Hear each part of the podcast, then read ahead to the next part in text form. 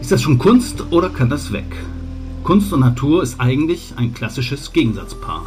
Aber beides hat auch einiges gemeinsam. Man braucht dazu zum Beispiel Geld. Einer, der sich beim WWF Gedanken über innovative Finanzquellen macht, ist mein Kollege Karl Nowak. Er geht mit einem neuen Projekt an den Start. Kryptokunst für die Natur. Überlebenskunst, wenn man so will. Was sich dahinter verbirgt, erklärt er in unserer neuen Episode von Überleben.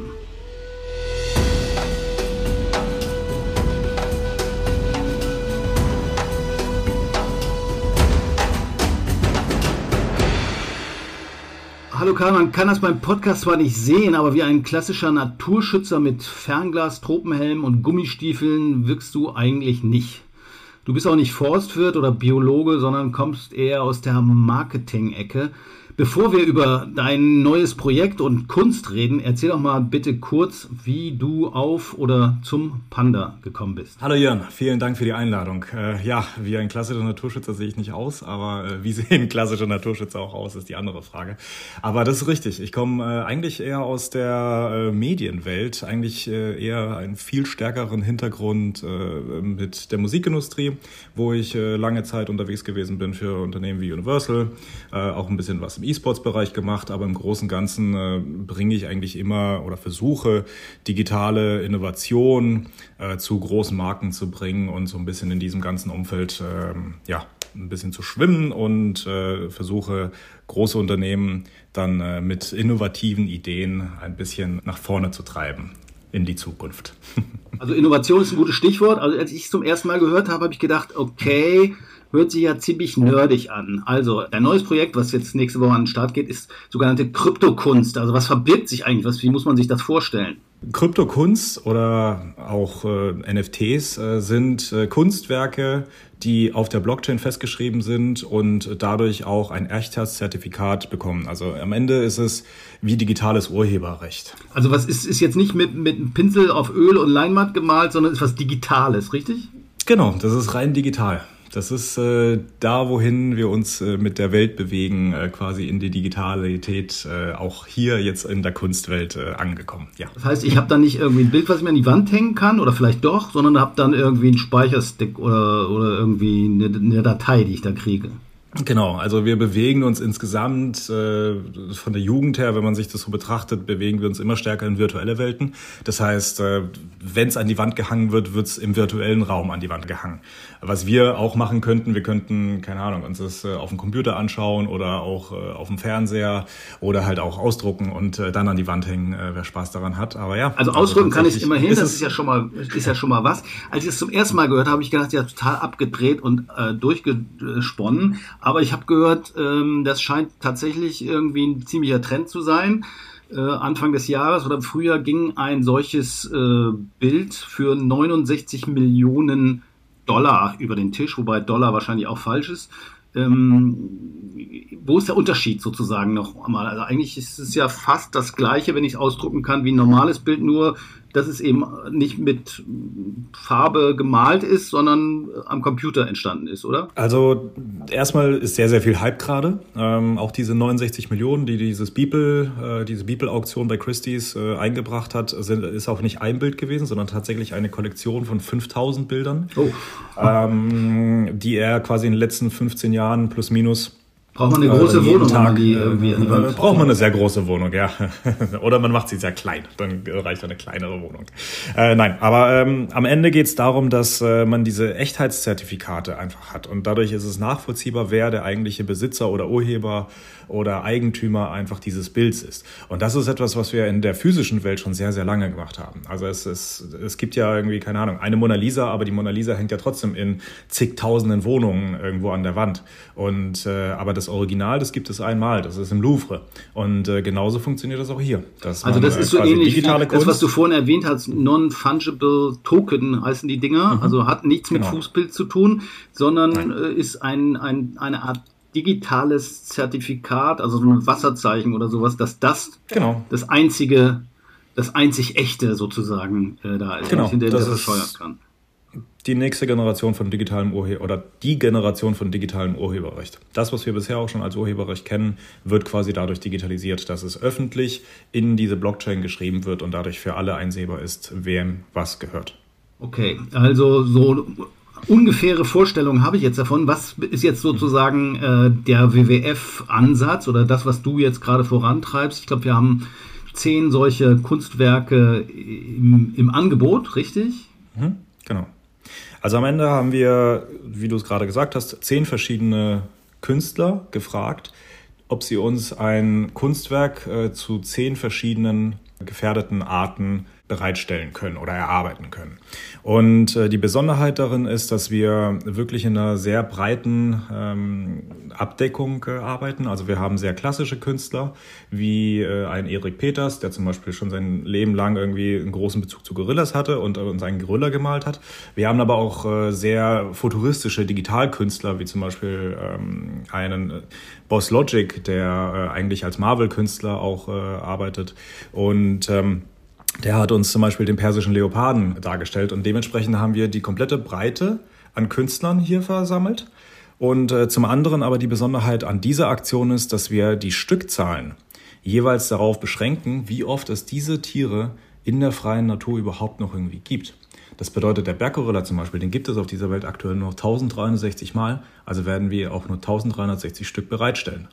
Wir haben andere Tiere, wie den äh, Ostseeschweinswal zum Beispiel, wo es nur noch 447 Stück gibt. Ah, das ist dann, so muss man sich so ähnlich vorstellen wie so eine Radierung wahrscheinlich, wo es dann eben auch nicht nur ein Ölgemälde gibt, sondern irgendwie äh, eine limitierte Zahl von ja, Abzügen, würde ich mal sagen. Ne? Gibt es da auch einen Unterschied, ob man jetzt ähm, Nummer 1 ist oder Nummer 1059? Nee, das, äh, das haben wir nicht mit eingebaut, weil ähm, das das, das, das wäre konträr zu der eigentlichen Idee äh, der Aktion. Aber wie gesagt, also es ist für uns ist es natürlich irgendwie auf der einen Seite eine schöne neue Möglichkeit, irgendwie auszuprobieren, ob, ob, ob das dem klassischen WWF-Spender irgendwie für ihn interessant ist. Aber auf der anderen Seite geht es uns natürlich auch darum, aufzuzeigen, wie nah wir auch dran sind, teilweise diese bedrohten Tierarten komplett von diesem Planeten verschwinden zu lassen und die Aufmerksamkeit darauf irgendwie zu lenken. Und naja, wenn es den Riesenibis nur noch 290 Mal gibt, dann ist das verdammt wenig dafür, dass der eigentlich der Nationalvogel Kambodschas ist. Mhm.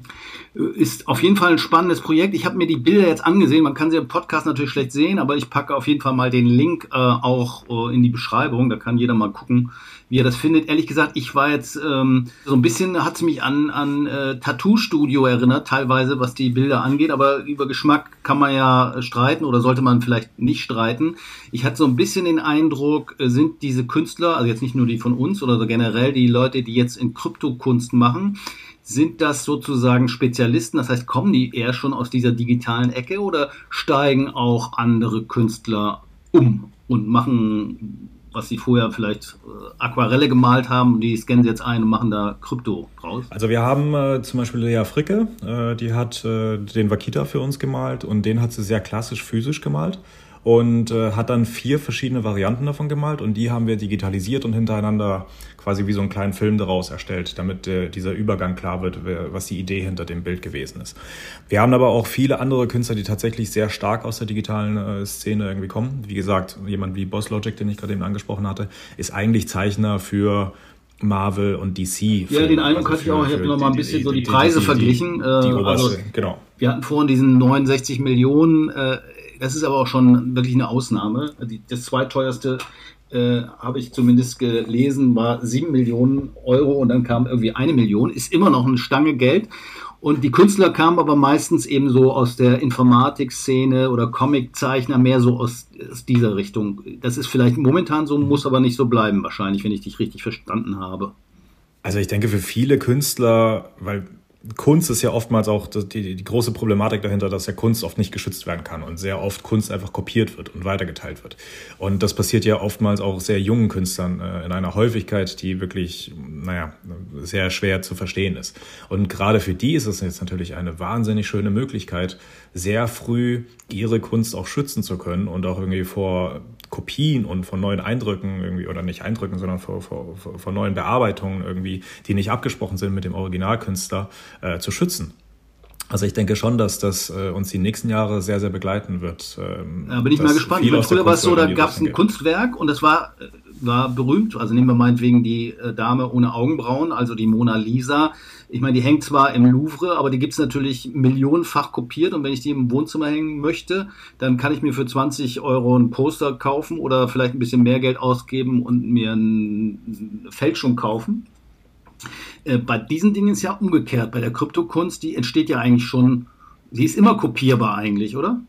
Nur eben nicht das Original, weil das ist eben zertifiziert. Das, das ist richtig. Also ich meine, die Mona Lisa kann man sich ja auch abfotografieren und dann zu Hause ausdrucken. Das wäre dann äh, ähnlich. Also wie gesagt, es ist, äh, es, die Besonderheit darin liegt, dass man wirklich dieses Echtheitszertifikat in der digitalen Welt hat und das von allen einsehbar ist und dadurch auch nicht gefälscht werden kann. Was meinst du, warum kaufen sich die Leute sowas oder äh, interessieren sich dafür? Wenn sie es an die Wand hängen, können sie es, ja, okay, das können sie machen. Ähm, aber ist es so, so ein Zertifikat, das ist ja irgendwie sonst nichts. Also sind das Prestigegründe oder meinst du, die Leute kaufen das, weil sie generell Kunst fördern wollen oder als Geldanlage oder kommt da alles zusammen? Wie schätzt du das ein? Also im Moment ist dieses NFT-Feld, was ja sehr neu ist. Ähm, ich meine, es hat sich jetzt, letzte Woche hat sich jetzt gejährt, dass Beeple zum Beispiel, der Künstler mit diesen 69 Millionen, dass er vor einem Jahr überhaupt erst davon mitbekommen hat. So. Und ein paar Wochen später oder ein paar Monate später war das ja schon soweit mit seiner großen Auktion. Das bedeutet, wir sind immer noch in einem sehr experimentierfreudigen Feld, zum einen. Und äh, das interessiert Menschen schon immer, äh, neue Sachen auszuprobieren und äh, ohne jetzt irgendwie den großen Sinn dahinter zu sehen.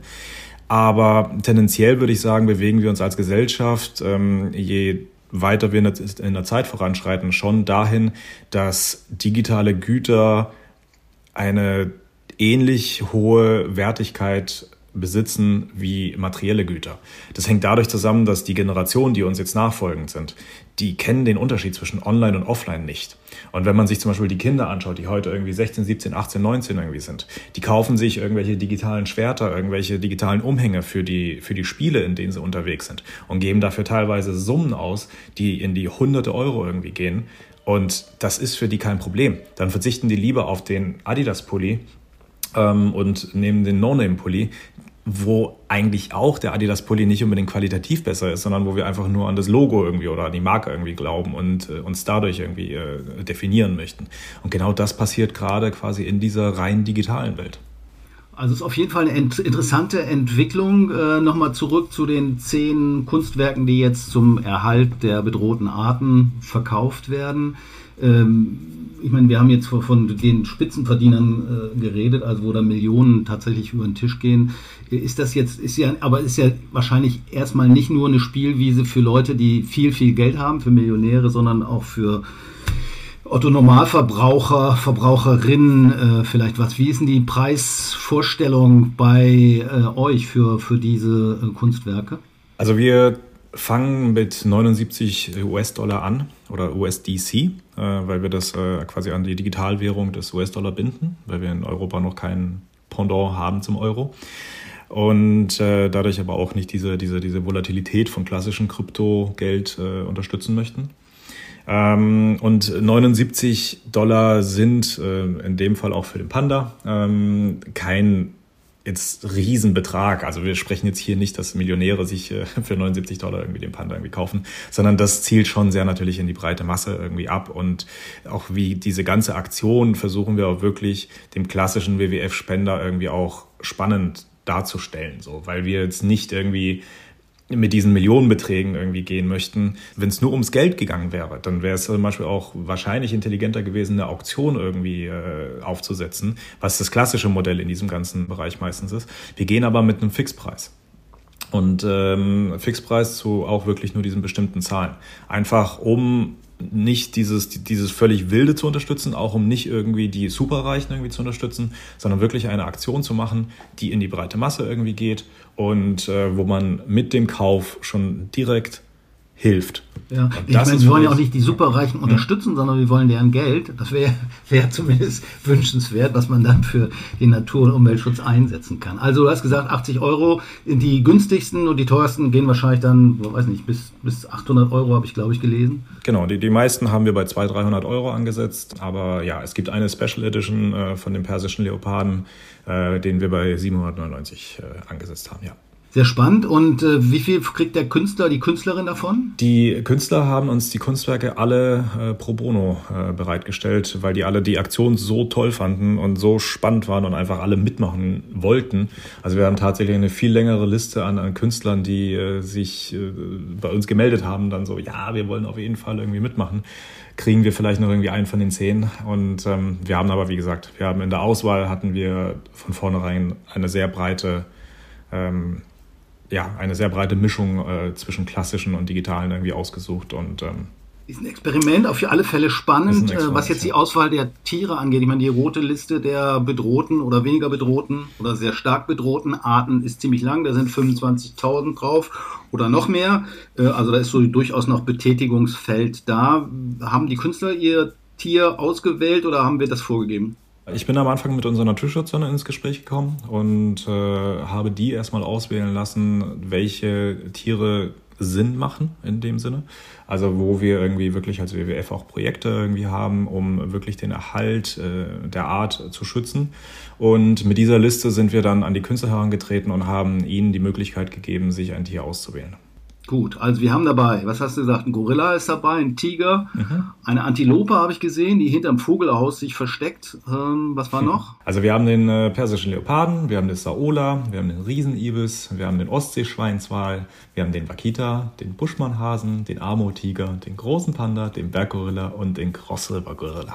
Du bist super, klingt fast wie auswendig gelernt. Aber noch mal eine andere Frage. Ich als Normalo äh, ich habe jetzt mhm. keine, äh, also Bitcoin sowieso nicht, oder wie heißen die Dinger, mit denen man das kauft? Bitcoin explizit nicht, weil äh, wir gehen ganz weit entfernt von dieser ganzen Bitcoin-Aktion.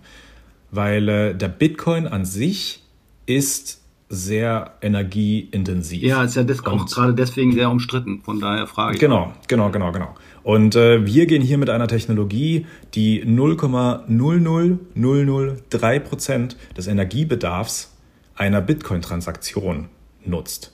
Das heißt, wir gehen hier sowieso schon einen Weg, äh, wo wir auf einer Blockchain basierend sind, die sehr, sehr energieressourcensparend ist. Und das war auch der ganze Hintergrund auch dieser Aktion, warum wir das überhaupt machen. Wir könnten niemals, also, also mit allen Werten, die wir vertreten, hätten wir niemals diese Aktion in, einer, in einem Bitcoin-Umfeld machen können. Aber es, äh, also der Bitcoin an sich ist ja auch nur ein Zahlungsmittel auf der Blockchain. Und äh, da arbeiten wir mit dem USDC. Das ist, äh, wie vorhin erwähnt, der, die Digitalvariante des US-Dollars. Mhm, okay. Äh, spannend, aber wenn ich jetzt noch einen Koffer Geld irgendwie im Keller finde sollte, könnte ich auch zu dir kommen und sagen, hier, ich hätte gerne den persischen Leopard? Würden wir eine Lösung finden, oder? Äh, nee, ich glaube nicht. Nein, aber äh, du kannst äh, gerne diesen äh, Koffer voller Geld äh, irgendwie einzahlen in eine Bank und äh, dann hast du die Möglichkeit, entweder bei uns über Kreditkarte äh, den persischen Leoparden zu kaufen oder falls du schon äh, Digitalwährung hast, äh, dann auch direkt mit der Digitalwährung. Ja, okay. Ich habe noch was, auch da habe ich versucht, mich ein bisschen schlau zu machen. Das immer, da war immer noch die Rede, ich bräuchte so eine, so eine Wallet. Also früher hat man Portemonnaie, glaube ich, gesagt, Wallet, Brief Brieftasche. Äh, aber mhm. das ist auch was Digitales, richtig? Genau, das ist äh, am Ende genau das, was du gerade gesagt hast. Es ist die digitale Variante eines Geldbeutels. Äh, ein Wallet gibt es mehrere Anbieter, ist relativ einfach äh, inzwischen zu erstellen und äh, ja, äh, kostet auch nichts und äh, ist dann am Ende deine Geldbeutel im Internet für diese ganzen Sachen wie Digitalwährung und Kunst oder je nachdem, was du da kaufen möchtest. Gut, ich bin gespannt, wie die Aktion läuft, äh, wer sich dafür interessiert und wie viel Geld dabei zusammenkommt und was wir für die realen, nicht digitalen Tiere äh, denn tatsächlich dann auch damit tun können. Vielen Dank für deine Initiative. Ich wünsche viel Glück, dass das Ganze auch klappt und äh, dann schauen wir mal, was dabei rumkommt. Vielen, vielen Dank für die Einladung. Das war's von uns zum Thema Kryptokunst und Naturschutz. Ob Spekulationsobjekt oder Wanddeko, welche Zukunft die digitale Kunst auch immer haben wird, wird sich zeigen. Ungewiss ist wohl auch die Zukunft der dargestellten Arten auf den angebotenen Bildern. Bei einigen der Porträtierten, etwa dem Bakita, dem kalifornischen Schweinswal, besteht die Gefahr, dass die digitalen Kunstwerke ihre realen Vorbilder überleben. Bei anderen Arten, wie dem Berggorilla, nimmt die Zahl der Tiere tatsächlich auch wieder zu. Wer sich selbst ein Bild über die virtuelle Kunst machen möchte oder noch ein paar Krypto-Coins übrig hat, findet auf der WWF-Website weitergehende Informationen. Den passenden Link findet ihr in den Show Notes. Mein Name ist Jörn Ehlers und ich bedanke mich, dass ihr mich bei meinem Abstecher in die Welt der Kryptokunst begleitet habt. Nächste Woche geht's weiter mit dem Überleben-Podcast des WWF und aller Voraussicht nach geht's dann um das Thema Klimaneutralität. Ist ja auch ein bisschen Krypto.